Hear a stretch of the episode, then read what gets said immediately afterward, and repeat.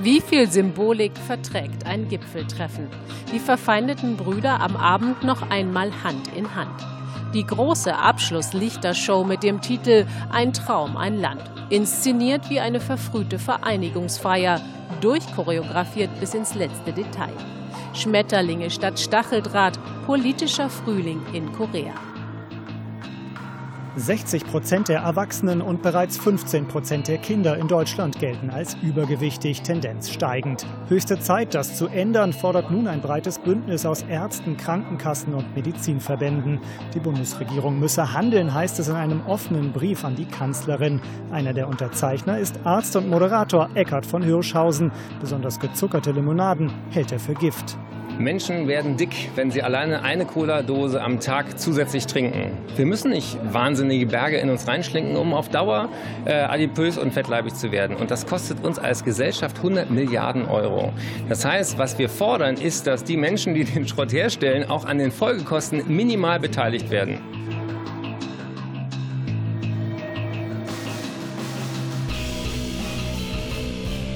Und damit herzlich willkommen zur 46. Episode des jungen politischen Podcasts zusammen mit Roman.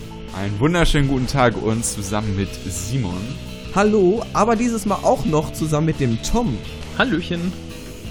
Ja, und äh, heute haben wir auch wieder zwei wunderbare Themen. Als erstes sprechen wir über äh, den Korea-Gipfel oder die Friedensbemühungen zwischen Nord- und Südkorea. Das ist ja wirklich äh, schon sehr positiv, was man da beobachten kann. Und wir wollen das Ganze mal einschätzen, inwieweit da Trump eine Rolle gespielt hat, äh, warum oder welche Motive Kim Jong-un da haben könnte, dass er ja.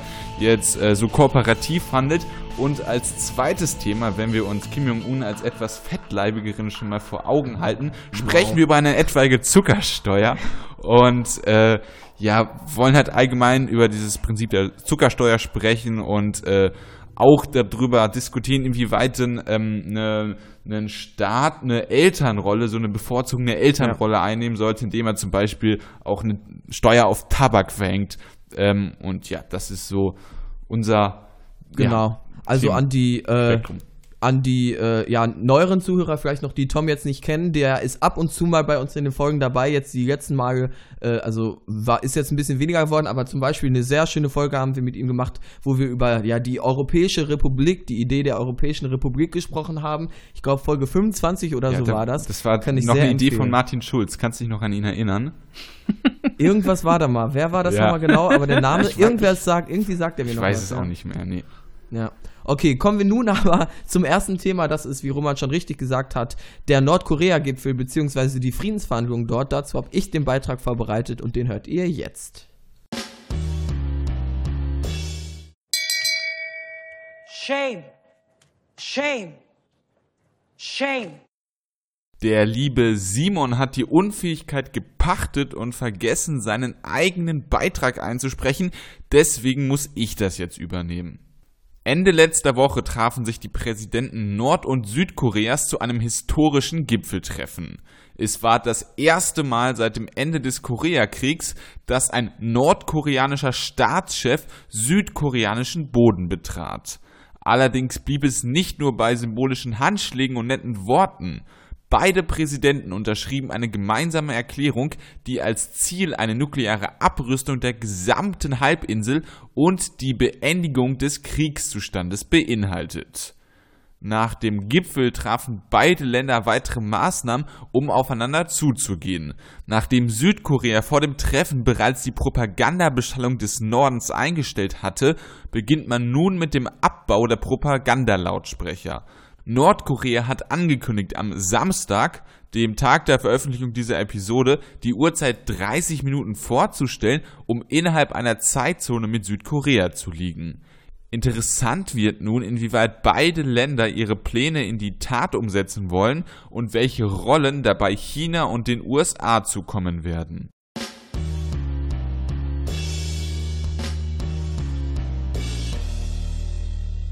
Das ist auf jeden Fall ein interessanter Punkt, äh, über den wir auch noch im Folgenden sprechen werden. Jetzt aber würde ich sagen, gehen wir nochmal einen Schritt zurück und überlegen uns, wie kam es jetzt eigentlich dazu, dass Kim Jong-un auf einmal sich entscheidet, doch irgendwie abrüsten zu wollen und Friedensgespräche einzugehen, während er noch vor einem halben Jahr das exakte Gegenteil an Politik gefahren ist, ja wirklich aggressive Aufrüstung, Aggressivität über äh, Atomtests ausgestrahlt hat. Ich weiß sogar noch, wir haben ungefähr vor einem halben Jahr, ich habe gerade nachgeguckt, Episode 11 war das, darüber gesprochen, dass sich dieser Konflikt Sendet immer weiter gut war die Episode. Bitte? Das war eine sehr, sehr, sehr, sehr gute Episode. Das natürlich, selbstverständlich. Ja, genau, da haben wir noch drüber gesprochen, dass sich der Konflikt zuspitzt und jetzt auf einmal bewegt sich in die andere Richtung. Wie ist es dazu gekommen, ist ja erstmal die Frage.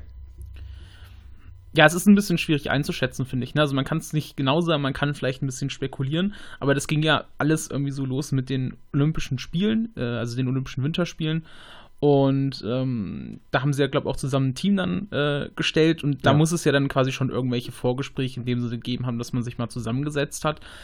Wie genau es dazu kam, weiß ich nicht, aber seitdem scheint sich ja das Ganze halt irgendwie in eine positive Richtung zu entwickeln die Frage, die ich mir jetzt halt ein bisschen stelle, woher kommt halt plötzlich so dieser, dieser Kurswechsel? Ja? Also war es wirklich einfach, dass man sagt, okay, man hat jetzt Olympia und nimmt quasi dieses olympische Motto auch irgendwie so als Anlass und setzt sich jetzt mal hin und man hat vielleicht tatsächlich irgendwie was bewegt und gesagt, okay, so kann das irgendwie nicht weitergehen. Oder gibt es halt doch wieder andere Motive, die jetzt gerade von nordkoreanischer Seite dahinter stehen, ähm, dass vielleicht die Sanktionen so stark geworden sind, ähm, dass irgendwie die Unterstützung von China fehlt. Also da gibt es jetzt sich äh, Möglichkeiten, die irgendwie dazu führen könnten, ähm, dass er da jetzt seine Meinung ändern will. Und was da genau der Grund ist, das ist halt echt äh, irgendwie schwierig aber, festzumachen. Ja. Wir können es eigentlich, denke ich, aber schon so auf äh, zwei verschiedene Ebenen trennen. Also für mich ist einmal diese äh, international weltpolitische äh, Ebene, das Spiel dann äh, äh, vielleicht einfach, dass äh, ihm Berater gesagt haben, dass vielleicht Kooperation auch einfach aus taktischen Gründen sinnvoller ist. Vielleicht waren es die Sanktionen wirklich. Vielleicht äh, hat sich äh, Kim Jong-un aber auch einfach nur irgendwie von den äh, Südkoreanern, Chinesen oder Amerikanern auch einfach gut spielen lassen. Und die zweite Ebene ist für mich diese personelle, persönliche Ebene dass äh, Kim Jong-un jetzt vielleicht nochmal zwei, drei Jahre, nachdem er dann an die Macht gekommen ist, erstmal gewartet hat, sich äh, ja erstmal seines Thrones sicher werden wollte, den, äh, ja, sozusagen der erstmal sicher drin sitzen wollte und äh, dass er dann seine politische Agenda umsetzen wollte oder äh, seine persönlichen Anliegen, obwohl ich beim letzten Punkt eigentlich das nicht so wirklich glaube, weil Kim Jong-un ist einer, der eigentlich die ganze Zeit in Nordkorea aufgewachsen ist, das waren Fake News, denn Kim Jong-un ist eine sehr lange Zeit in der Schweiz in die Schule gegangen. Die ganze Zeit damit aufgewachsen ist, dass er äh, in dieser Herrscherfamilie ist, dass er wahrscheinlich zukünftig auch Herrscher sein wird.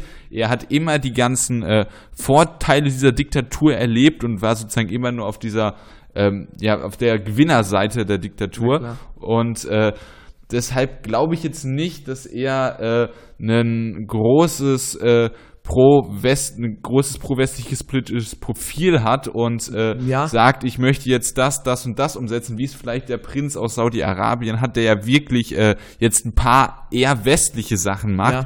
während ich das jetzt bei Kim Jong-un aus diesen persönlichen Interessen eher nicht vermute. Ja, aber also wir haben das jetzt natürlich, wir haben ihn immer wahrgenommen als äh, sozusagen das Monster praktisch, das Atomtests macht und seine Bevölkerung isoliert und so weiter, aber das haben wir halt auch nur, weil wir können ihn, also wir, man erfährt ja nichts aus Nordkorea, außer eben das, was er nach außen kommen lässt. Und bis jetzt war die taktische Linie halt immer, ja, Aggression, wir machen den Leuten Angst, wir de demonstrieren unsere Stärke. Aber ich find, fand die Theorie, die du so ein bisschen geäußert hast, dass er sich so erstmal etablieren wollte und jetzt aber anfängt, ja, vielleicht seine tatsächlichen politischen Ideen durchzusetzen, weil ich meine, ich glaube, der ist nicht doof und der erkennt, dass Nordkorea ja offensichtlich, das ist ja keine Frage, unter dieser Abschottung vom Rest der Welt leidet. Also die Wirtschaft, die Bevölkerung, alles leidet extrem darunter.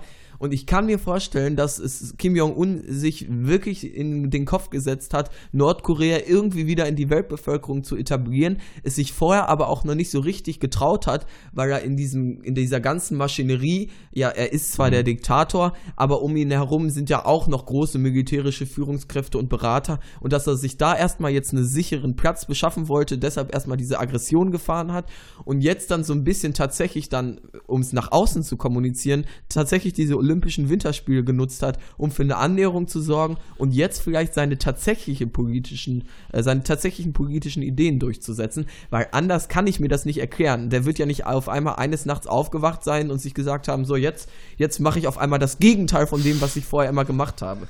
Who knows? Ja, also ich kann mir vorstellen, dass er entweder irgendwie gemerkt hat, dass er mit seiner Politik so ein bisschen gegen der Wand fährt, ne? Also weil ich meine, er hat ja dann ja. einfach diese Provokation gemacht, hat auch weiter auf die Atomwaffe gesetzt und ich glaube auch, dass die Atomwaffe an sich für ihn noch ein wichtiger Bestandteil sein wird. Also zumindest wenn jetzt seine äh, sein, sein Kurswechsel jetzt nicht ähm, in dem Sinne ernsthaft gemeint ist, also dass er jetzt sagt, wir möchten wirklich Friedensbemühungen schaffen, sondern wenn das halt irgendwie so eine Art Taktik ist, dann wird er auch, ich denke mal, darauf beharren, weil er weiß, dass das wie so eine Art Lebensversicherung für ihn ist. Ja, weil ähm, mit einer Atomwaffe ist es einfach sichergestellt, dass die äh, Amerikaner da jetzt kein Irak oder Afghanistan ja. rausmachen, dass die da jetzt nicht einfach einmarschieren, weil äh, die Gefahr halt zu groß ist. Ja, ne? nur ja. es kann natürlich trotzdem sein, dass er jetzt einfach gemerkt hat, okay, er hat jetzt so einen Gegenwind bekommen dafür, wie gesagt, Sanktionen wurden hochgefahren und so weiter, dass er vielleicht jetzt versucht, so eine Art, so ein bisschen Druck von seiner Politik zu nehmen, weißt du, dass er vielleicht auch noch ein bisschen mehr Zeit hat. Ich meine, er kann ja auch immer noch an seiner Waffe weiterentwickeln, machst halt mal keine Tests jetzt, aber okay, äh, das könnten sie ja dann trotzdem machen.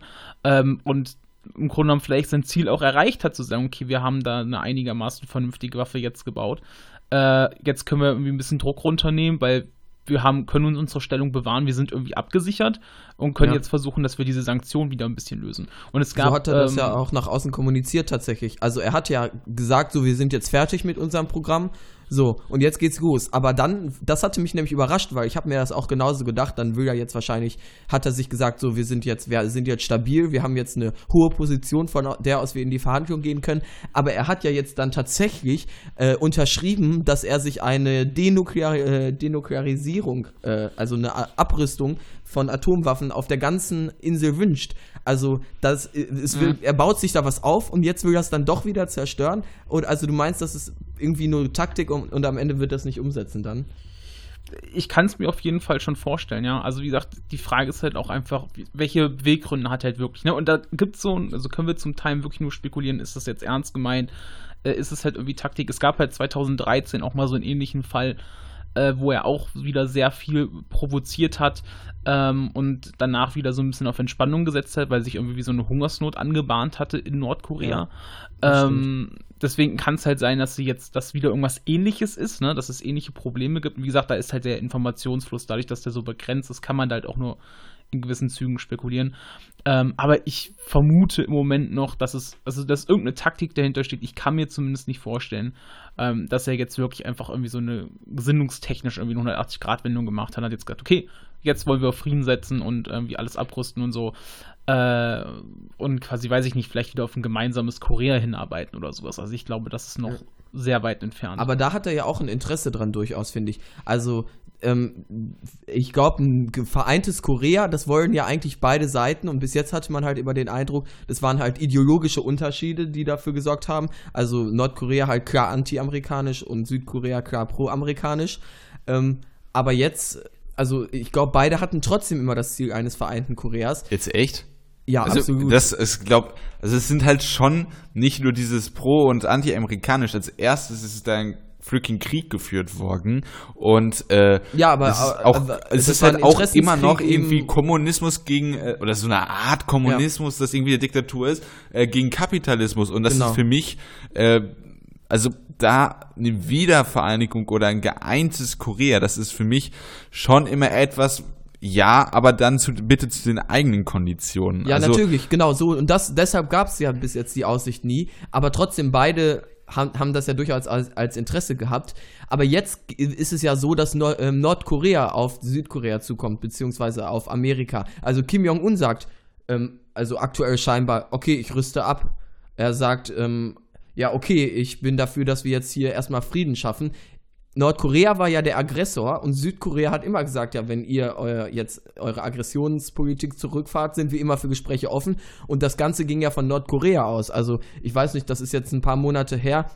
Als dann das erste Mal über diese berühmte Leitung, die Südkorea und Nordkorea haben, so Telefonleitung irgendwie, dass da jetzt seit Jahren mal wieder kommuniziert wurde, das ging ja alles von ähm, Nordkorea aus eben, die das über die Olympischen Winterspiele kommuniziert haben, diese Bereitschaft. Also Nordkorea geht ja hier jetzt auf äh, Südkorea zu und das heißt, irgendwie muss sich bei Kim Jong-un was verändert haben. Entweder er hat, hat jetzt das Gefühl, er hat sich etabliert, entweder er lügt die Leute an und es ist alles Taktik, oder er wollte es von Anfang an, äh, äh, nee, Quatsch, oder er hat, ist halt irgendwie aufgewacht und hat sich gedacht, so, nee, jetzt mache ich es anders. Also das sind ja die drei Optionen, dass das irgendwie immer schon geplant hat und sich halt etablieren musste, oder äh, eben, wie gesagt, dass er eine 180-Grad-Drehung gemacht hat, oder dass er die Leute anlügt. Also eine andere Option gibt es ja nicht. Mhm. Also ich glaube, es ist so eine Mischung aus Alben. Also, na gut, das ist schwierig, aber äh, äh, es ist halt, ich denke, er hat schon reagierend äh, dann seine Entscheidung da getroffen.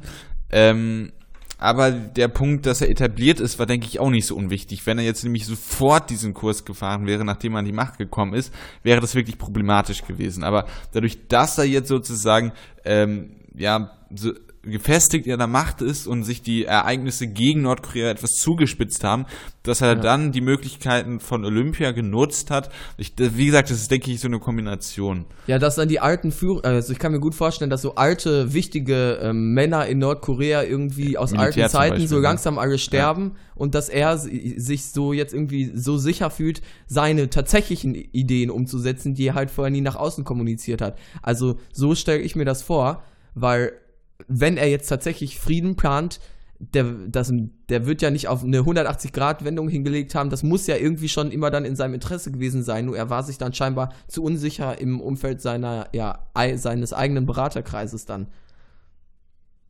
So muss es ja irgendwie aussehen. Also, und er hat dann halt, wie gesagt, die Olympischen Winterspiele dazu genutzt. Wir können ja jetzt noch mal ein bisschen darüber reden. Das hatte ich ja ganz am Anfang äh, überlegt, was die Rolle der USA und was die Rolle von China sind. Also ähm, Trump hat, hat Trump irgendwie auch was damit zu tun, dass jetzt auf einmal diese Friedensgespräche zusammenkommen oder nicht? Was meinte? Also er ist halt auf jeden also erstmal die USA und China haben allein schon geschichtlich gesehen eine immense äh, Rolle in diesem ganzen äh, Korea-Konflikt und deshalb ist es eigentlich egal, was Trump oder der chinesische Präsident macht, äh, solange so etwas unter ihrer Regentschaft passiert oder so, Regentschaft ist das falsche Wort, aber solange sie halt an der Macht sind, wird das schon irgendwie auch auf sie zurückgeführt. Und das ist, denke ich, auch äh, gar nicht mal so schlecht, weil es sind halt wirklich die beiden größten Verbündeten hinter äh, den ja, lokalen Mächten da. Und äh, deshalb ist die Rolle der beiden Länder auf jeden Fall wichtig. Inwieweit das jetzt irgendwie eine äh, kluge taktische Entscheidung von Trump war, das möchte ich mal hier an dieser Stelle sehr stark anzweifeln. Ich kann mir aber auch vorstellen, dass äh, äh in der amerikanischen Regierung, in der Administration, da äh, im äh, deren Fortune Department einfach auch kluge Leute sind. Aber was haben die, die denn gemacht? Also ist, was die USA haben doch jetzt eigentlich gar ja, nichts gemacht. Also ja, also das ist also ähm, es ist, also bei dieser Frage geht es natürlich darum, was du gemacht hast, aber es kann halt auch darum gehen, was du nicht gemacht hast, wo du dann vielleicht vielleicht mal ein Auge zugedrückt hast, wo du äh, wo du zum zum äh, Zwecke der Annäherung vielleicht auch etwas über dich ergehen lassen hast und Trump äh, hat sich genau gar nichts ergehen lassen, der ist, hat auf Twitter immer sofort zurückgepöbelt. Ja, aber vielleicht ja, war das doch die richtige ja. Taktik einfach. Also wirklich zu sagen, okay, du quasi gehst nicht in die Knie vor denen, sondern setzt halt letztlich auf diese Eskalationspolitik und lässt es halt einfach drauf ankommen, weil du eigentlich ja auch weißt, dass Nordkorea in einer schlechteren Position ist. Also ich meine, was wäre das, was wäre das Endergebnis gewesen, wenn wir es jetzt mal durchgespielt hätten? So, äh, Nordkorea hätte irgendwie versucht, die Bombe abzuwerfen oder ist ich nicht was. Also ich meine, wir können davon ausgehen, dass diese ganze Halbinsel ähm, letztlich so überwacht wurde, dass es zu einem Super-GAU nicht gekommen wäre. Es hätte wahrscheinlich, denke ich mal, riesige Verluste in Korea selber gegeben, ähm, wenn es da zum Krieg gekommen wäre. Und ich glaube, wenn man sich dieses Endszenario vorstellt und dann quasi auch den Koreanern oder Nordkorea quasi auch klar machen kann damit, okay, alles, was ihr gewinnen könnt, ist, dass auf beiden Seiten Millionen von Menschen sterben, ansonsten gewinnt ihr nichts dadurch ähm, dann kann ich mir vorstellen, dass es auch ein gewisses Druckmittel ist, zu sagen, okay, man ja, aber das wussten die ja schon bewegt ihn da jetzt Obama. zum, zum, zum äh, Umdenken so. Ja. Also, aber ich meine, das ist ja, das wird ja nicht, äh, Donald Trump wird der Kim Jong-un, glaube ich, jetzt nicht die Augen geöffnet haben. Also, ich meine, der ist sich, glaube ich, seiner äh, politischen und militärischen Stellung, die er in der Welt hat, äh, auch schon vor Trump bewusst gewesen. Also, ich meine, dass China zumindest ähm, einen relativen Einfluss hat, war ja erkenntlich. Es war ja so, dass der ähm, Kim Jong-un, bevor er sich auf das Gipfeltreffen in Südkorea dann eingelassen hat, ähm, bevor er das vorgeschlagen hat, war er ja mit so einer aus so einer Geheimoperation zu Gast in China bei, äh, und über einige Tage. Da wurde ja dann lange in den Medien spekuliert, ähm, ich weiß noch, da hatte dann damals im Heute-Journal Klaus äh, Kleber diese schwarzen Autos gezeigt, die durch China fuhren und gesagt, wahrscheinlich sitzt da Kim Jong-un drin, aber wir wissen es nicht und wir wollen keine Fake News verbreiten. Und dann zwei Tage später oder so stellte sich heraus, ja, tatsächlich, Kim Jong-un war nach China gefahren und hat dann irgendwie sich mit denen abgesprochen und kurz danach kommt dieses Gipfeltreffen zustande. Also da ist ja zumindest ein gewisser Einfluss von China ersichtlich. Aber ich meine natürlich auch die, äh, auch Südkorea hält Rücksprache mit den USA. Aber ich kann jetzt keine tatsächliche aktive Rolle von Trump erkennen, die dazu geführt hat, dass man sich dort annähert. Das waren vielleicht die Olympischen Winterspiele so ein bisschen, und vielleicht jetzt, dass äh, Kim Jong-un sich langsam gesichert fühlt in seiner Position. Das ist so für mich die wahrscheinlichste Variante. Kim Jong-un ist sich sicher, hatte irgendwie immer schon die, das Ziel, so ein bisschen Korea, also Nordkorea wieder zu integrieren in die Weltengemeinschaft und hat die Olympischen Winterspiele genutzt, sich jetzt äh, durch Absprachen mit China auch nochmal eine relativ gute Ausgangslage geschaffen und ist dann auf nach Südkorea. Also so ja. bilde ich mir das so ein bisschen ein. Ja, also ich würde auch sagen, also sorry, ich, ich wollte eigentlich nur kurz ein, also ich glaube auch, dass äh, Trump jetzt keine, keine hinreichende Bedingung war, sondern wirklich eine notwendige. Also weißt du, dass ohne, also dass diese Politik, die er gemacht hat, notwendig war, aber die nicht ausschlaggebend war, ähm, dafür, dass es im Grunde genommen jetzt diese, diesen Friedensprozess irgendwie gibt oder äh, dass quasi Nordkorea so ein bisschen zurückrudert. Ähm, ich glaube, da ist schon auch mehr China für verantwortlich und die Sanktionen und so, die es da gibt. Ähm, ich glaube aber, wenn Trump diese Politik nicht gemacht hätte, sondern ähm, hätte, also hätte irgendwie entspannter reagiert oder ihn mehr durchgehen lassen, ähm, glaube ich, dass sich wahrscheinlich Nordkorea nicht so unter Druck gesetzt gefühlt hat, denn ich glaube auch, dass diese Eskalation auch dazu beigetragen hat, dass China sich letztlich eingeschaltet hat. Also das würde ich schon so mhm. vermuten, weil ich glaube, äh, China jetzt in ihrer neuen wirtschaftlichen Rolle und auch weltpolitischen Rolle schon auch darauf bedacht sind, wie sie irgendwie nach außen wahrgenommen werden. Ähm, und ich glaube, wenn du dann halt im Grunde so ein Bedrohungsszenario aufbaust, wie Jumps dann letztlich auch gemacht hat, kannst du dich halt als China nicht einfach hinstellen, kannst sagen, ja, okay, das winken wir jetzt mal durch, sondern du wirst ja irgendwie auch ein bisschen dazu gezwungen zu sagen, okay, wir müssen versuchen von unserer Seite aus die, äh, diesen Konflikt ein bisschen zu beruhigen, weißt du? Und ich glaube, mhm. dass das da in dem Sinne schon geholfen hat. Aber wie gesagt, ja, ich denke, dazu, dass es dann diesen Friedensprozess gab, ich glaube, da hat dann China endgültig mehr zu ähm, ja. beigetragen. Ja. ja. Äh, vielleicht ist es aber auch einfach so, dass sich Kim Jong-un vielleicht äh, Trump einfach überlegen fühlt und äh, den nicht ernst nimmt und sagt, ich kann jetzt eigentlich auch meine Politik so machen, dass ich, äh, dass ich Stimmt. derjenige bin, der mir die Amerikaner zurechtlegen kann. Ist ja. eine Möglichkeit, weiß ich nicht, vielleicht jetzt auf jeden Fall nicht, in, ja. vielleicht nicht in dieser Strenge, aber äh, ansatzweise ist es vielleicht schon eine Möglichkeit, dass man da jemanden auf der anderen Seite hat, der jetzt vielleicht nicht so äh, so taktisch klug die amerikanischen Interessen da durchsetzen kann, wie es halt Vorgänger von Trump vielleicht gewesen waren. Ja, jetzt so, haben die Amerikaner sich einen dummen Präsidenten gewählt, jetzt kann ich äh, auch mal verhandeln sozusagen, nach dem Motto dann. Ja, so richtig glaube ich das nicht, aber ist eine Möglichkeit. Ist eine Möglichkeit, ich wollte noch, was, stimmt, ich ja. wollte noch was anmerken. Ja. Und zwar, als erstes ist es vielleicht ganz interessant zu wissen, also in Deutschland gibt es ja US-amerikanische Atomwaffen. Ähm, in Südkorea gibt es diese nicht. So. Was aber jetzt äh, ganz interessant ist, und zwar habe ich hier nebenbei, während ihr beide euch unterhalten habt, immer mal geguckt, wie sieht es denn eigentlich aus mit der Raketenabwehr in, äh, in Südkorea? Und ähm, es gibt das sogenannte Terminal High Altitude Area Defense. Das äh, ist ein US-amerikanisches Raketenabwehrsystem. Und ich habe dazu zwei Artikel gefunden. Und zwar einmal von der Bild und äh, da ist die Überschrift der super Schutzschild gegen Kims Raketen. Ja. Da wird dieses, äh, dieses ähm, ja, System gelobt wie sonst was. Allerdings habe ich auch vom Deutschlandfunk einen Artikel gefunden und da ist ein äh, US-amerikanischer Raketenabwehrexperte, Ted Postel heißt der, und der hat gesagt, es kann höchstens eine von 100 Raketen abfangen. Und äh, das ist natürlich auch interessant, in, wenn, nämlich wenn dieser Mann recht hat und die Systeme gar nicht so, äh, so gut sind, inwieweit äh, Nordkorea mit einer Atomwaffe, na gut, aber wenn man, wenn man eine Bombe über äh, oder eine Rakete, eine Atomrakete nach Südkorea schickt, dann ist eigentlich ganz äh, die ganze koreanische Halbinsel weg, ne? Deswegen, ich überlege gerade, wie das sinnvoll, sinnvoll wäre, aber dass ja, man vielleicht ja festhält, um dass Amerika einfach die jetzt. Also Raketen, ja, ja, die Amis, die werden äh, Techniken haben, die unfassbar gut sind. Aber äh, in Südkorea. Aber die dann in Südkorea nicht bereitstellen.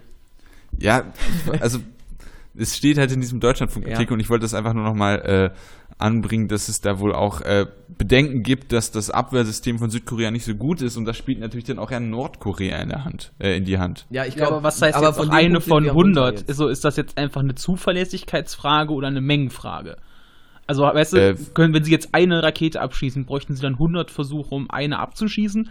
Oder wenn sie 100 ich, Raketen abschießen, könnten sie nur eine runterholen, weil sie quasi so. die Zeit haben. Sie können eine runterholen nur. Ja, gut, also, dann wäre aber die Frage, weil wie viele Atomraketen, weißt du, werden die denn verschießen oder Bomben?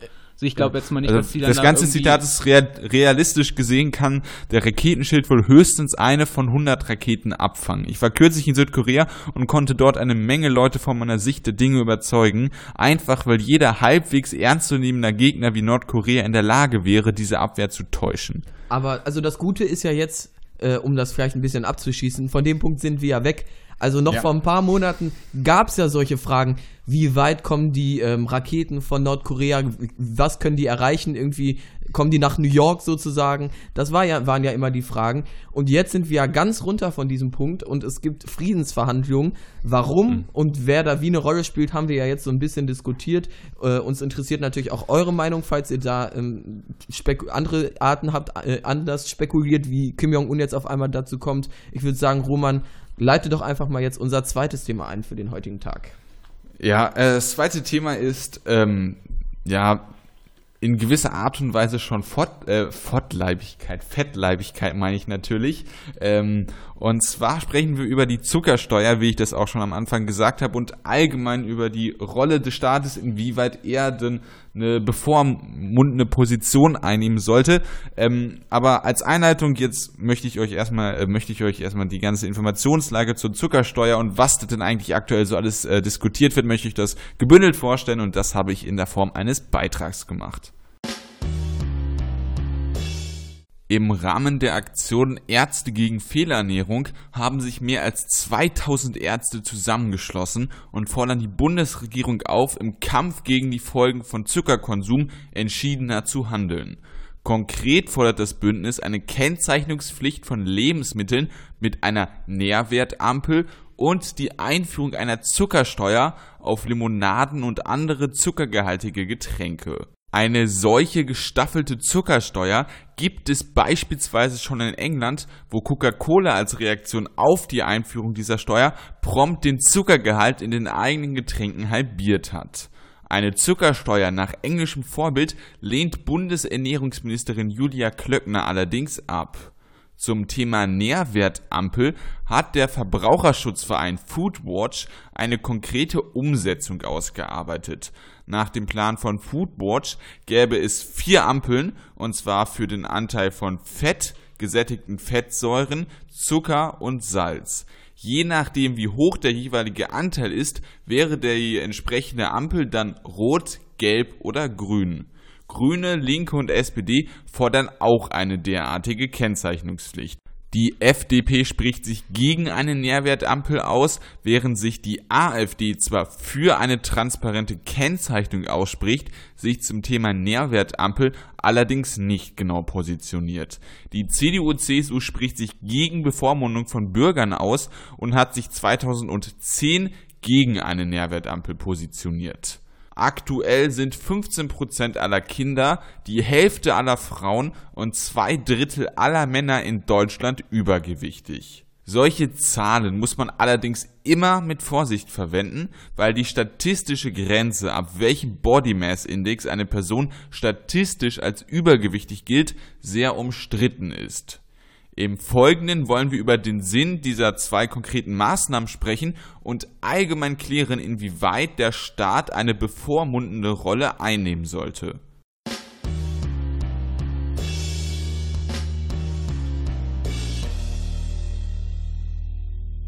Genau das haben wir jetzt in der zweiten Hälfte der heutigen Episode vor und ich denke, wir schnacken jetzt nicht äh, lange um den heißen Brei und ich würde es einfach mal zuerst Tom fragen. Was hältst du denn von einer Nährwertampel? Bist du dafür oder dagegen? Ähm, ich sag mal so, ich sehe das ein bisschen schwierig. Also auf der einen Seite finde ich das grundsätzlich erstmal gut. Ich find, bin immer für Verbraucherschutz. Ich finde, das ist eine wichtige äh, Sache. Ähm, ich weiß jetzt noch nicht genau, inwieweit ich dieses Ampelsystem gut finde denn äh, so diese Sachen mit den Signalfarben ist halt schwierig, vor allem wenn es dann darum geht, okay, ab wann ist jetzt, also zeigt die Ampel rot an, wann gelb, wann grün. Aber ähm, ist das nicht das der Sinn? Also ich meine, Signalfarben sollen ja warnen. ja, ja, natürlich, klar. Das, ja, aber dann kommt es natürlich darauf an, was für Werte du da reinschreibst, ne?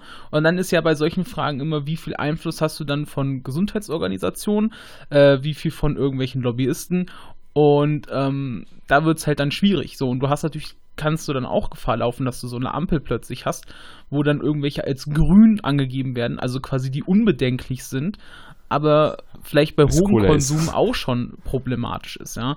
Äh, genauso könnte es andersrum laufen, dass irgendwas als rot angesehen wird, wobei man sagen muss, okay, äh, muss das jetzt wirklich rot sein? Also da würde es dann, äh, ich sag mal, auf die genaue Ausgestaltung ankommen. Das finde ich dann, wenn man so ein, so, so ein klares dreigliedriges System macht, wo im Grunde genommen jeder sieht, mittelgut, schlecht und gut, ja, äh, so dann muss das auch gewährleistet sein, finde ich, dass man dann da vernünftige ähm, ja, Zahlen gut, hat. Aber das ist ja, denke ich, klar. Also ich glaube, wenn wir eine Nährwertampel jetzt sozusagen darauf packen, dann werden wir ja nicht sagen, gut, alle anderen äh, Angaben irgendwie zu dem Produkt werden dafür jetzt dann entfernt. Das ist ja einfach nur eine Hilfe, um auf den ersten Blick sozusagen was zu erkennen, weil das, ich, ich sag mal ehrlich, Leute, die jetzt nicht gerade irgendwie auf ihre Ernährung achten müssen aus verschiedenen Gründen, die schauen sich so, was hinten auf der Verpackung steht, häufig überhaupt nicht an. Und ich denke, das ist schon eine Hilfe. Und wenn man dann einfach sagt, ganz klar, so, das sind jetzt unsere, ähm, das ab, man legt einfach fest, ab hier ist rot, ab hier ist gelb, ab hier ist grün. Natürlich kann das das nicht ordentlich darstellen, aber es gibt, gibt zumindest eine Richtung einigermaßen an und hilft so auch dem Verbraucher und es ist nicht weniger transparent dadurch, dass man die anderen Informationen ja auch drauf lässt sozusagen. Nein, also wie gesagt, da würde ich euch auch recht geben. Ne? Also es ist halt, ja. wie gesagt, einfach nur eine Frage, äh, Transparenz ist wichtig. Die erste Frage ist, so muss es eine Ampel sein? Könnte man vielleicht auch was anderes machen? Ähm, zum da, Beispiel? Da, da, würde ich zum Beispiel, ja, zum Beispiel könntest du sagen, du könntest irgendwelche Siegel machen oder du könntest einfach eine Art Warnhinweis machen in dem Sinne. Weißt du, dass du einfach nur sagst, okay, das hat jetzt einen bestimmten Wert überschritten. Also du ähm, willst, du bist eigentlich dafür, dass man, was weiß ich, äh, Bilder von diabeteskranken Menschen vorne Nein, auf die Coca-Cola-Flasche. Das, das, Nein, so ja nicht unbedingt. Ne? Also wie gesagt, es gibt ja auch so verschiedene Siegel und so. Das Problem, was ich dann da sehe, ist, also jetzt zum Beispiel bei, sowas wie Ökosiegeln oder so, dass es viel ja. zu viele gibt und du weißt nicht, welche sind davon eigentlich wirklich staatlich und welche von irgendwelchen äh, Verbänden da einfach drauf geklatscht. Deren Logo ähm, zufällig ähnlich genau. aussieht. Ne? So, deswegen finde ich eigentlich, also insgesamt so ein Ampelsystem grundsätzlich nicht schlecht. Also ich, ne, ist jetzt nicht so, dass ich mich dagegen wehren würde. Ich finde, es muss einfach nur vernünftig gemacht werden und es muss dann auch klar kommuniziert werden, ähm, was diese Ampel bedeutet. Also was bedeutet es, wenn da irgendwas grün eingeordnet ist? Ist das dann unbedenklich? Äh, also kann ich dann davon, sage ich ja. mal, so viel essen in dem Sinne, äh, wie ich möchte? Oder gibt es dann da auch Limitierung? Was bedeutet gelb? Was bedeutet rot? Das muss einfach nur klar sein. Äh, und für den, für den Verbraucher auch erkenntlich, weil ansonsten bringt diese Ampel nichts. Weißt du, wenn du einfach nur weißt, okay, was haben wir jetzt diese, also das, was das genau zu bedeuten für mich im Alltag, ähm, ich glaube, dann hilft das wenig. Aber wenn du es vernünftig machst und du hast vernünftige Zahlen, dann finde ich es eigentlich eine gute Sache. Ja. Also, wenn ich das mal so zusammenfasse, du hattest eigentlich zwei große Kritikpunkte. Als erstes, was ist, wenn diese Zahlen ungünstig gewählt sind? Ne? Das, ja. was ich, irgendwie Cola nur gelb hat oder äh, irgendwie was anderes, was eigentlich noch irgendwie eher im gelben Bereich anzuordnen wäre, dann rot hat. So, das ist für mich ein äh, Argument, da muss man einfach wissenschaftlich rangehen und sagen, diese Werte, die können wir so vertreten und äh, dass man das dann so einordnet, das ist für mich eine äh, fachliche Frage und da sollen dann wirklich die Leute, die davon Ahnung haben, ernährungstechnisch, die sollen darüber diskutieren und ich denke, da kann man eine Lösung finden. Den zweiten Punkt, den du angesprochen hast, finde ich eigentlich viel interessanter und zwar, dass äh, es durch, also das ist, wenn man sich, äh, wenn man am Tag irgendwie ein äh, Stück Schokolade isst, dass das nicht schlecht ist. Wenn man aber an einem Tag, was weiß ich, sich äh, fünf Bananen hintereinander reinzieht, dass das äh, ernährungstechnisch vielleicht oder sich halt immer sehr einseitig ernährt, dass das ernährungstechnisch schon auch problematisch sein kann. Und äh, da ist halt, finde ich, das Problem, dass äh, so, eine, so ein System einem Menschen das Denken nicht abnehmen kann. Niemals. Weil du musst natürlich schon ähm, auch wissen, dass du so ein äh, grünes Produkt jetzt auch nicht den ganzen Tag äh, zu, also immer zu dir nehmen kannst, weil zu viel von allem ist irgendwann zu viel. Du kannst auch zu viel Wasser trinken und äh, antidehydrierst, ja, Wasser dann ist das Ahnung, genau schlechtes Beispiel jetzt, ja, ja. das wählen können. Aber, ja, aber ich, ihr wisst, was ich meine, ja, ne? Genau. Ja, Und nein, nein, äh, dass man das sozusagen, das dass man so die Intuition da mitbringt. Im Durchschnitt ist es so, dass man Rot relativ selten, vielleicht so alle zwei Tage mal ein klein wenig konsumieren kann. Dass äh, Grün, äh, das Orange so etwas ist, äh, was jetzt auch nicht zur Regel werden sollte, äh, aber ne, so äh, im Durchschnitt halt auch schon häufiger mal dabei sein sollte. Und Grün etwas ist, was äh, in einer, äh, in einer rationalen äh, Menge nicht unbedenklich ist, wenn man sich da exzessiv, aber auch von nur ernährt, äh, das Menschenverstand anschalten, ne, dass es dann halt äh, auch gefährlich sein könnte. Und dass man so dem Verbraucher auf eine sehr gute Art und Weise durch diese Signalfarben eine Intuition mitgeben äh, kannst, die ihm zwar das Denken nicht abnimmt, aber ihm eine, eine starke Hilfe gibt. Und deswegen ja. bin ich da sehr für. Und das ist ja auch keine Bevormundung. Also das ist ja auch so ein Thema, wo wir dann äh, jetzt in Verbindung damit drüber sprechen. Ich finde, es ist einfach nur eine Informationshilfe, die verpflichtend dann ist. Das ist ja in keinster Art und Weise, finde ich, eine Bevormundung von den Bürgern, sondern einfach ein Schritt in weiter in Richtung Transparenz, ähm, indem man alles nicht nur im Kleingedruckten findet, sondern direkt vorne auf Verpackung mit so einer Ampel. Deshalb halte ich die Idee auch grundsätzlich für richtig. Natürlich muss man darüber sprechen und das müssen dann Experten machen was ist grün, was ist gelb, was ist rot und das muss auch klar kommuniziert werden und jedem muss klar sein, wenn ich den ganzen Tag grünes Brot, also Brot esse, wo dann ein grüner Stempel drauf ist und nichts anderes mehr, werde ich dann auch nicht so gesund geben. Aber ich meine, das, so ein Grundverständnis von ausgewogener Ernährung haben die Menschen ja. Also wir sind auch nicht alle komplett verblödet. Und deshalb finde ich, ich glaube, so eine Nährwertampel sorgt eher dafür, dass mehr Transparenz herrscht, als dass sie tatsächlich dann zu Problemen führt, weil sie Leute in die Irre führt. Deshalb halte ich das grundsätzlich für eine gute Idee. Ja, wie gesagt, grundsätzlich auch. Ne? Mein Argument ist jetzt nicht, dass die Leute zu blöd sind, in dem Sinne, sich danach äh, normal zu ernähren, wenn sie jetzt diese Ampel sehen, sondern ähm, natürlich hast du so einen gewissen Menschenverstand, oder man denkt immer, alle haben gesunden Menschenverstand, mit dem sie da rangehen und irgendwie sich ihre Ernährung planen. Ja, auf der anderen Seite hast du halt aber auch Leute, die dann irgendwie vier Flaschen Cola am Tag trinken. So. Und da sollte man sich vielleicht auch jetzt schon, könnte man dann argumentieren, naja, denen sollte das vielleicht jetzt auch klar sein, dass das vielleicht nicht so unheimlich gesund ist. Äh, so viel Cola ja, da zu trinken. hilft ja dann sogar die Nährwertampel. Genau, da, da hilft ja. dann die Ampel auf der anderen Seite und das war ja das eins, was ich gesagt habe, ist, du musst dann einfach nur klar machen, für was steht diese Ampel. Was bedeutet das, wenn was ja. grün, was gelb, was rot ist weil ansonsten bringt es nicht viel und ansonsten wird es Missverständnisse geben und auch Leute, die diese Ampel dann wahrscheinlich falsch anwenden ähm, und denen dann damit nicht geholfen ist. Wie gesagt, mitdenken müssen die Leute trotzdem. Alles, was ich gesagt habe, war einfach, okay, du musst den Leuten halt dann auch einfach erklären, was ja. genau soll das und wie müssen sie diese Ampel genau. dann letztlich auch äh, lesen oder wie können sie sie benutzen so. Ja. Jo, und äh, ich denke, damit können wir dann auch äh, ja, zum zweiten konkreten Vorschlag von äh, diesem Bündnis Ärzte gegen Fehlernährung kommen und das ist eine Zuckersteuer.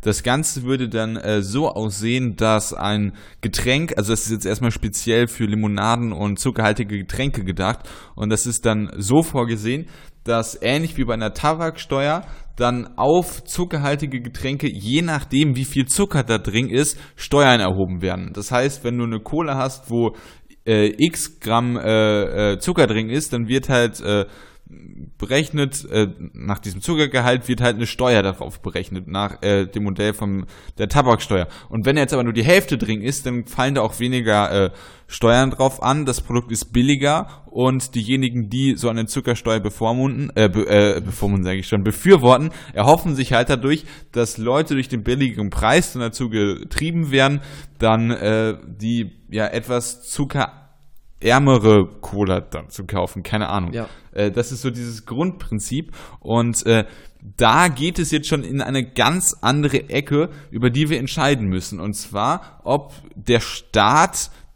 sozusagen eine Elternrolle einnehmen soll und den Bürger in gewisser Weise bevormunden soll oder ob man dazu das Recht hat, dass jeder Bürger mit seinem Körper, wenn er volljährig ist, das macht, was er will und äh, auch ein Recht darauf irgendwie hat, eine Cola, äh, wie es davor der, der Hersteller dann vorgesehen hat, mit äh, 25.000 Zuckerwürfen gefühlt zu konsumieren. Also ja. das ist dann schon eine andere Frage. Also ähm, bevor wir da, äh, das diskutieren, würde ich sogar sagen, das ist, finde ich, nicht die nur nicht das einzige Problem dieser Frage. Es ist nicht nur, dass man diskutieren könnte, der Bürger wird bevormundet, sondern auch, dass ja gewisse, also dass die Zuckerbranche diskriminiert wird. Also ich meine, nur weil Zucker in Übermaßen schädlich ist, heißt das ja nicht, dass wir sozusagen deshalb die Zuckerbranche diskriminieren müssen. Und wenn wir sagen, Leute, also Produkte, die halt aus natürlichen Gründen, weil es halt bei diesen Produkten eben deren Beschaffenheit ist, viel Zucker haben, dass wir die jetzt extra den Preis anheben und somit diese ganze Branche diskriminieren, das ist ja nochmal äh, noch auch ein Schritt, den man äh, dann aus Sicht sozusagen dann der Unternehmen sich anschauen müssen, wo ich auch sagen würde, mein Gott, wenn die, also nur weil Zucker in Übermaßen schädlich ist, müssen wir doch nicht die Branche diskriminieren. Ich meine, die sind ja nicht dafür verantwortlich, wenn man es in Übermaßen konsumiert. Ich meine, das ist immer noch die Verantwortung des Verbrauchers. Also das ist noch ein zweites. Grundsätzlich würde ich dir ja zu, äh, würde ich dir dazu stimmen. Äh, aber wenn wir gleich zum Punkt Werbung kommen, was wir jetzt aber erstmal hinten äh, anstellen, äh, ist das nochmal eine andere Frage. Wir können jetzt erstmal allgemein über diesen, ja. Äh, dieses Bevormundungsargument reden.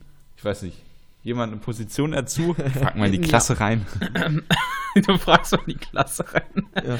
Äh, also grundsätzlich ähm, finde ich, Bevormundung ist erstmal schon mal ein schwieriges Wort. So, äh, ich finde Bevormundung ähm, grundsätzlich nicht gut, aber für mich würde das eher bedeuten, dass bestimmte Sachen verboten werden. Ja, also dass ich sage, weiß ich nicht, äh, Marihuana ist zum Beispiel illegal oder äh, die Prohibition früher in den USA oder so, weil Alkohol wird verboten.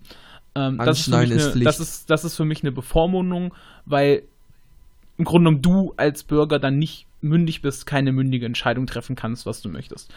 Äh, eine Steuer ist natürlich eine gewisse ähm, Lenkung von Konsumverhalten, klar, aber du wirst da nicht bevormundet. Du hast immer noch die freie Entscheidung zu sagen, okay, ich kaufe mir diese Flasche Cola, auch wenn sie jetzt irgendwie ein paar Cent teurer ist.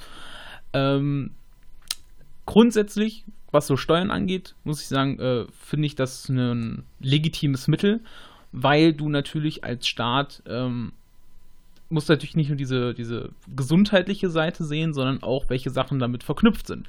Also wenn du gerade ein gesetzliches Krankenkassensystem hast, wie wird das zum Beispiel belastet durch Leute, die übergewichtig sind und an Sachen wie Diabetes und so weiter leiden? Ja, witzige, äh, äh, äh interessante Information. 63 Milliarden Euro. Ich weiß nicht, wie das zusammengerechnet worden ist. Ich kann diese Zahl jetzt einfach nur aus seriöser Quelle weitergeben. 63 Milliarden Euro jährlich für Übergewicht. Das wird dann wahrscheinlich zusammengerechnet aus, äh, aus zukünftigen, aus, äh, aus äh, zusätzlichen Ausgaben für äh, äh, Ärzte, Termine, Folgekrankheiten äh, wegen des Übergewichts. Aber 63 ja. Milliarden pro Jahr ist da so eine Summe. Das ist eine mhm. Menge. So, und ähm, das ist auf jeden Fall, äh, ich finde, dann kann man schon sagen, okay, äh, weil man da ja im Grunde genommen auch Kosten hat, hat man auch die, oder ist es auch legitim zu sagen, dass man da irgendwie versucht, gegenzuwirken und äh, grundsätzlich den gesundheitlichen Aspekt seiner Bevölkerung irgendwie ähm, im Auge behält. So wie gesagt, da Aber stimmt das denn? Stimmt das denn? Kommt das Geld, was man durch die Tabaksteuer verdient, wird es denn wirklich den Krankenkassen gegeben, die sich dann, äh, die dann mehr Geld dafür haben, um äh, Lungenkrebspatienten zu Nein, das musst du ja äh, auch behandeln. Nicht, das musst du ja auch nicht so direkt machen. Also, weißt du, du kannst ja auch einfach sagen, dadurch, dass du die Steuer hast, rauchen weniger Leute oder genau. konsumieren weniger Leute Zucker. Dadurch hast du weniger Krankheiten dadurch musst du weniger Geld automatisch dafür ausgeben. Ich glaube, das ist auch der Gedanke dahinter. Genau, also so das wäre der Punkt. Und ähm, ich meine, mein äh, oder mein persönliches Anliegen war immer so eine ähnliche Regelung, wenn es so um Fleisch geht. Also nicht unbedingt, dass man es vielleicht besteuert, aber dass man ähm, einen ähnlichen Effekt in dem Sinne erzielt. Also dass man versucht, die ähm, Regeln so hochzustecken für den, den, die normale Fleischproduktion, also dass es den Tieren so gut gehen muss, dass dadurch der Fleischpreis teurer wird und dann ähm, dadurch quasi weniger Fleisch insgesamt konsumiert wird. Ähm, und deswegen kann ich mir sowas halt auch bei anderen Produkten quasi vorstellen, ja. wie halt zum Beispiel Zucker. Klar kann ich auch diese Position dann aus der Industrie verstehen, dass man sagt, okay, ihr schwächt jetzt unsere Marktposition damit. Ja. Ähm, da muss man dann aber auch sehen, als wirtschaftliches Unternehmen sollte man noch in der Lage sein, dann in gewissen Sachen zu diversifizieren. Es kommt ja dann jetzt auch nicht plötzlich, sondern sie haben. Aber mit, äh, kurze Frage, mit verschlechtert die Marktsituation. Ähm, inwiefern? Also, wenn du als meine, Unternehmen. Ähm, nee, du würdest ja insgesamt weniger verkaufen, weil wenn du jetzt genau. davon ausgehst, ja. es wird teurer, und dann ist dadurch, dass es teurer wird, gehst du davon aus, die Leute. Ja, ich wollte es vielleicht nur mal kurz ne? äh, klarstellen, weil ich weiß nicht, jetzt ja. gäbe es bestimmt einen Gegenargument von wegen, ja, dass man das sozusagen dann so, dass man Marktsituation das dann als Konkurrenzsituation versteht und das ist ja, also äh, gut, Fanta und Cola ist beides aus demselben Haus, aber nehmen wir mal an, das wären unterschiedliche Unternehmen, äh, die müssen ja beide im gleichen Maße die Steuern bezahlen, ähm, deswegen gegeneinander ist es nicht, aber du hast natürlich recht, Doch, in der Gewinnmarge ist das dann in gewisser Weise eine Diskriminierung. Es ja. ist gegeneinander ähm, in der Branche des Essens an sich oder des, äh, der Nahrung. Also ja, aber ist das dann werden Nahrungsprodukte, also ich entscheide mich, kaufe da bevorzugst du was was ich äh, ne, da bevorzugst du ja Wasser gegenüber Cola, das ist eine Diskriminierung, aber diese Diskriminierung kann man ja durchaus schon mit Gründen nachvollziehen. Aber ja, aber da, also wenn du die, also das weiß ich nicht, das finde ich relativ schwierig. Ich fand die, also Toms ähm, Idee zu dem Thema, dass man dann Fleisch zum Beispiel auch besteuert, das, äh, also stärker besteuert, eben entsprechend der Bedingungen der Tiere, eigentlich gar nicht so eine schlechte Idee. Ja, da springen wir als Vegetarier wir beide natürlich drauf an, aber ja, das aber ist jetzt also, nicht so äh, ja. Ich ja. wollte nur sagen, weil man, also das ist aber für mich was anderes nochmal als die Zuckersteuer, ähm, weil da, das ist eine ethische Frage und ich sag mal, also der Fleischkonsum hat ja ein Opfer, die Tiere und somit ist diese Steuer dann ja sozusagen, sie hilft einem Opfer, während die Zuckersteuer ähm, also Zucker. Ja, aber die Zuckerrüben, ja hallo. Genau, Zucker hat ja kein direktes Opfer, außer die Leute, die es halt dann konsumieren, aber die machen es auf eigene Faust sozusagen. Die Tiere können nichts dafür. Das heißt, das ist für mich nochmal eine andere ähm, Art von Bevormundung. Ich würde nämlich sagen, bei einer Zuckersteuer, das finde ich schon relativ schwierig. Einmal wegen dieser Situation eben, dass man dann ähm, ja die äh, gewisse ähm, Unternehmen ja einfach bestraft für die Dummheit der Konsumenten sozusagen. Ja, aber ich finde, so einfach kannst du es nicht machen. Du kannst nicht einfach sagen, das ist die Dummheit der Konsumenten, weil ich weiß nicht genau, wie es in Deutschland ist, aber gerade wenn du in den USA oder so guckst, ähm, da gibt es auch ganz klare ähm, ich sag mal, Aufteilung nach Klasse, wo dieses Fettleibigkeitsproblem enorm groß ist. Und da wirst du feststellen, dass vor allem in, in der Arbeiterschicht und so ja. ähm, die meisten Leute fettleibig sind. Also sind diese Leute auch, auch dann so, dass die Leute, die äh, also je größer das Einkommen hat, im Durchschnitt äh, lebst du dann halt auch desto länger. Genau, also wie gesagt, ich weiß einfach nur nicht, äh, ob, das, ja. äh, ob man da, ob das in Deutschland genauso ist. Aber in den USA weiß ich, ist es auf jeden Fall so. Das heißt, du kannst dann nicht einfach sagen, okay, äh, Fettleibigkeit, egal jetzt ob durch Zucker oder durch ähm, zu fettiges Essen oder so, äh, ja, ist jetzt ist nicht einfach nur, ist nicht einfach nur ein Problem von Dummheit, sondern es ist auch eine Sache von Verfügbarkeit, von Zeit. Und ja. ähm, deswegen finde ich es dann unfair zu sagen, es ist jetzt einfach nur eine, eine Frage das der Dummheit so. Da spielen noch genau, andere Sachen mit rein. Absolut. Und ich finde, deswegen kann man einfach schon so eine Zuckersteuer machen und man muss da jetzt auch nicht so tun, als ob das irgendwie was völlig Ungewöhnliches wäre. Also ich meine, klar, es wird nicht immer alles besteuert, um irgendwie Vor- oder Nachteile ähm, ich sag mal, herzustellen im Wettbewerb, sondern es geht ja auch andersrum, dass ganz oft Sachen subventioniert werden. Und ja. ähm, wenn du dann sowas hast wie, weiß ich nicht, Ökostrom oder Solarenergie und das wird dann subventioniert, äh, greifst du ja auch in den Markt ein. Das ist ein Nachteil für Kohlestromproduzenten zum Beispiel. Aber ja. da würde sich jetzt wahrscheinlich äh, die wenigsten drüber aufregen, weil sie einfach sagen würden, naja, okay, ähm, das ist halt für, für eine gute Sache in dem Sinne. Äh, und die anderen sind ja selber schuld, wenn sie so umweltverschmutzende äh, Energie quasi herstellen. Und ja, in dem Sinne kannst du dann anderes, auch. finde ich. Nee, für mich ist das eigentlich nichts anderes, weil jetzt kannst du auch sagen, naja, okay, du tust im Grunde genommen für die Menschen oder versuchst, was Gutes zu tun. Klar ist es für die Zuckerproduzenten dann ein Problem. Man muss aber auch sehen, dass die Zuckerindustrie in Deutschland äh, unheimlich gut dasteht und ja. sich auch lange gegen äh, Sachen wie zum Beispiel Stevia gewehrt hat und äh, erfolgreich auch gewährt, also dass du es lange bei uns ja gar nicht benutzen durftest.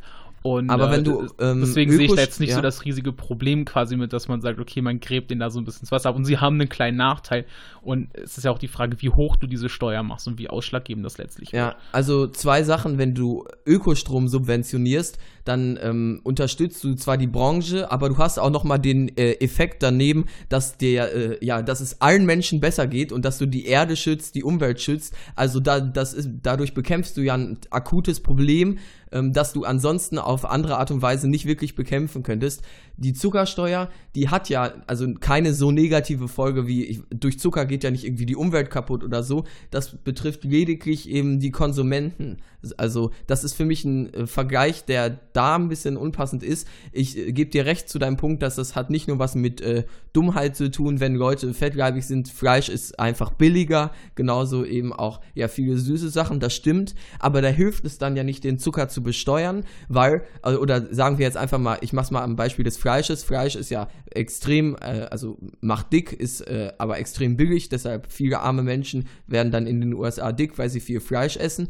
Aber wenn du das dann besteuerst, dann hilfst du ihnen ja nicht, sondern du machst ihnen dann ihre ja, einzige Möglichkeit, sich billig zu ernähren, teurer. Dann müsstest du ja vielleicht sagen, nee, wir setzen keine Zuckersteuer ein oder in dem Fall keine Fleischsteuer, sondern Jein. subventionieren stattdessen also, gesunde Sachen. Also das also, ist ja eine andere überleg, Herangehensweise. Also ich glaube, dass, also es ist durchaus möglich, mit einem äh, unteren Einkommen sich schon nicht ungesund zu ernähren. Also, also wenn du, was weiß ich, äh, Nudeln mit einer Soße und du schmeißt die dann da ja. deine Zucchini und Paprika rein, das ist alles, äh, alles schon in dem Bereich, der äh, auch finanziell erschwinglich ist. Ja, und, aber gesunde äh, Ernährung ist teilweise schon auch Luxus. Also natürlich, Gemüse ist jetzt auch nicht besonders teuer an sich, aber das stimmt schon, was äh, Tom da auch gesagt hatte, auch was Zeitmanagement angeht, dass du dann eben. Ja, das stimmt, aber du, dadurch gibst du ja einen Anreiz,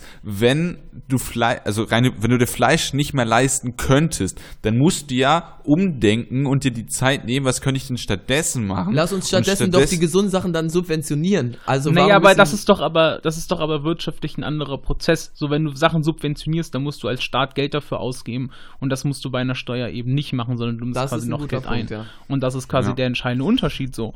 Und wie gesagt, ich sehe da wirklich kein Problem mit. Und diese Sache, die du gesagt hast, naja, bei der einen, da geht es um die Umwelt, da geht es irgendwie um die gesamte Menschheit, jetzt geht es halt um ein paar Leute, die im Grunde genommen zu übergewichtig sind. Da muss ich auch einfach entgegenhalten, dass äh, extremes Übergewicht in der Gesellschaft nicht nur ein Problem von den Übergewichtigen ist, sondern auch ein Problem für die gesamte Gesellschaft ist sei es sowohl im Gesundheitssystem, also was jetzt die Krankenkassenbeiträge und sowas angeht, sei es aber auch das äh, gesamte Gesundheitssystem im Bereich der Pflege, im Bereich der Rettungsdienste. Ähm, da kommen einfach Probleme auf, ja, wenn du Leute hast, wo einfach nicht zum Beispiel äh, im Alter bei einem Problem der Rettungsdienst schnell hinfahren kann und die holen den irgendwie aus der Wohnung raus, sondern nein, da muss noch die Feuerwehr mit hinfahren mhm. und mit einem Kranlastwagen und sie müssen dann irgendwie mit acht ja. Leuten den Mann mit der Palette aus dem Bett äh, rausziehen durchs Fenster.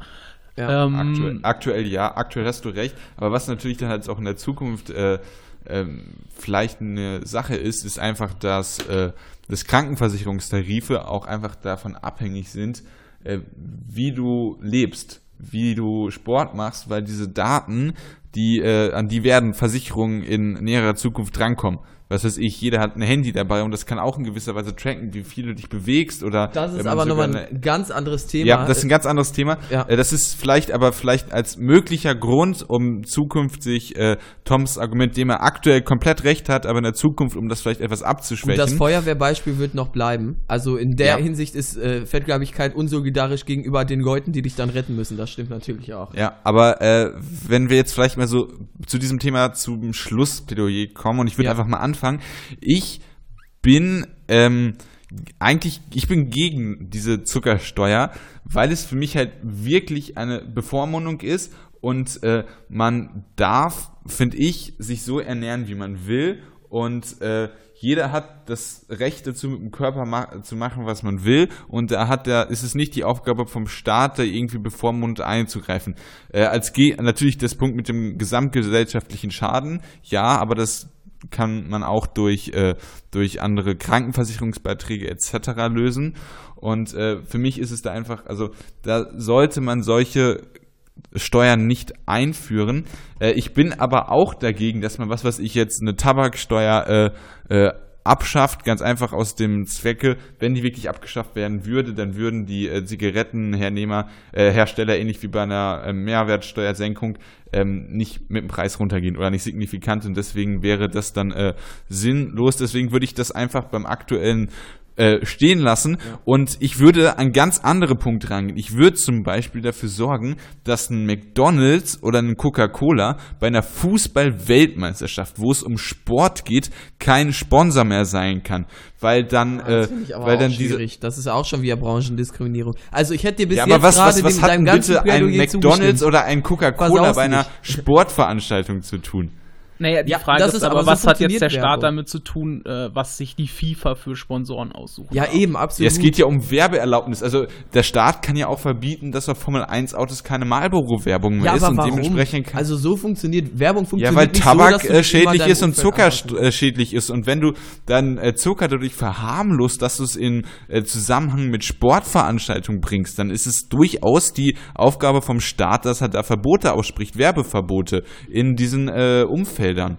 Also ich habe nicht das Gefühl, dass Coca-Cola suggeriert, durch ähm, uns werdet ihr sportlich, sondern sie machen einfach bei Nein, großen das habe ich ja nicht behauptet, Werbung. sie, aber sie, sie äh, schwächen damit äh, die, die, die, die, äh, die, die, die, das negative, äh, die negative Einstellung, die man dem Produkt gegenüber hat, ab, indem man, was weiß ich, irgendwie äh, Produkt, äh, Werbung produziert, wo äh, Leute total happy werden oder indem man halt äh, Sponsor von der Fußball-Weltmeisterschaft ist, wo Leute Sport machen und das steht im kompletten Widerspruch und deswegen bin ich da halt dagegen. Ja.